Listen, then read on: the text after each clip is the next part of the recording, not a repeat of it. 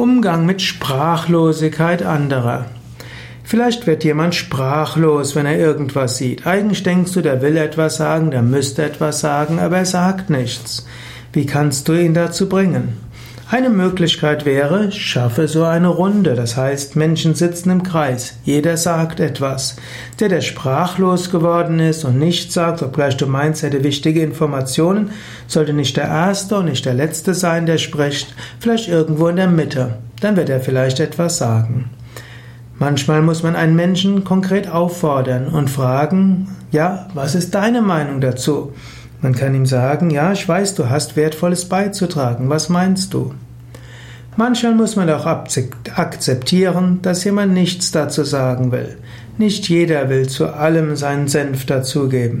Manche Menschen wollen einfach mal zuhören und die anderen entscheiden lassen.